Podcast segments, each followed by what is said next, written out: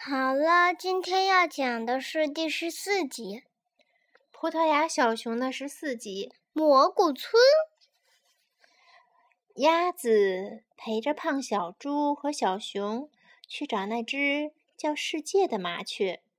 自从鸭子找到蛋以后，它走路跛得更厉害了。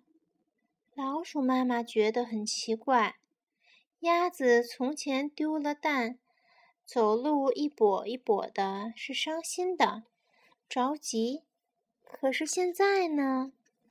出于记者的职业敏感，老鼠妈妈轻轻地问了一句：“你的脚怎么还跛得厉害啊？”鸭鸭子说：“谢谢你们，在找到蛋之前，我几乎不会走路。”那是伤心难过。现在有了你们的帮助，我终于找到蛋了。我这个“补”已经是高兴的意思了。胖小猪说：“这个我能理解。”咦？见到美味佳肴，见到美味佳肴，或者是朋友，我的四条腿是一蹦一跳，高兴嘛？不过我是跑得快了，鸭子跑得更慢了，有区别的。小熊嘿嘿乐了，胖小猪马上反问：“我说的不对吗？不对吗？”你笑的让我的脸变成了火烧云，我的脸把大地都烤得热乎乎的，我的鞋子都能感受到我的温度。老鼠妈妈赶赶忙掏出本子，她觉得这太有趣了。没想到笨头笨脑的棒胖小猪。竟然能说出这么精彩、这么美妙的句子来，这个要记住。如果他能把这些整理出来，说不定可以搞几搞好几个报纸的专栏，比如说鸭子的伤心语录、小熊的名人名言、胖小猪的妙语赏析等等。胖小猪发现了老鼠妈妈在记录自己的话，马上问道。有发表吗？不要，要不要？要不要拍照片？一定要上我的名字，我就知道。不能提太多要求。我要是我是怕你把我说的话记成了小熊说的话，所以提醒你一下，小熊只会。自熊熊言熊语，望声望气，望声望气。基本的话，基本上等于基本上等于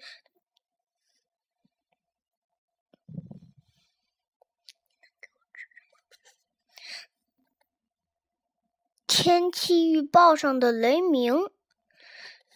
小熊有点生气，没想到自己的邻居竟然是个伶牙伶牙俐齿的刻薄的家伙。小熊趁胖小猪不注意，在他的屁股上狠狠地拍了一巴掌。“哎呦呦！哎呦呦！”胖小猪一边尖叫一边飞跑。小熊说：“怕什么呀？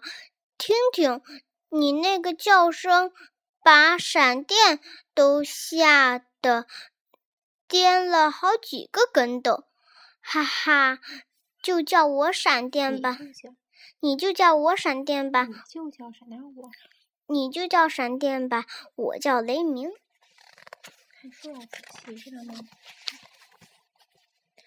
老鼠妈妈在本子上记下了。别看小熊外表憨厚，很随和。其实自尊心很强的，谁要是惹恼了他，他的巴掌一点儿也不留情面，就算邻居和朋友也不例外。写于点点点儿。老鼠妈妈没法写地点了。这一条小路很长很长，路边的野草好高好高，它根本不知道这是什么地方，也不知道他们马上要到什么地方。老鼠妈妈问：“我们现在到什么地方了？前面有座村庄吗？”然后坐。这前面有什么？前面有村庄吗？对，哪有座呀？胖小猪假装没听见，自己装作去啃草。鸭子摇摇晃晃走在最前面，好像没听见。这个问题呀，谁也回答不了。小熊踮起脚尖，向远处看了看，惊喜地说。啊，前面有个村庄，我们可以在那里歇脚。胖小猪抬头看着小熊，兴奋地说：“你知道，还有多远？”想必那里有很多很多好吃的东西。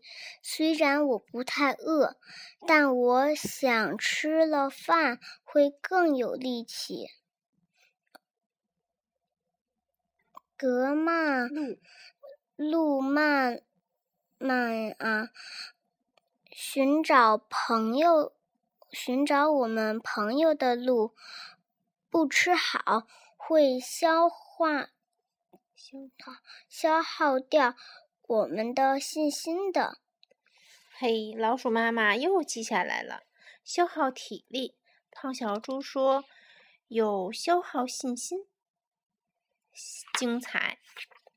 鸭子说：“我不知道，我吃的饱饱的，搏的还厉害呢。”还是饿的慌慌的，搏的厉害。这个问题困扰了我很久很久。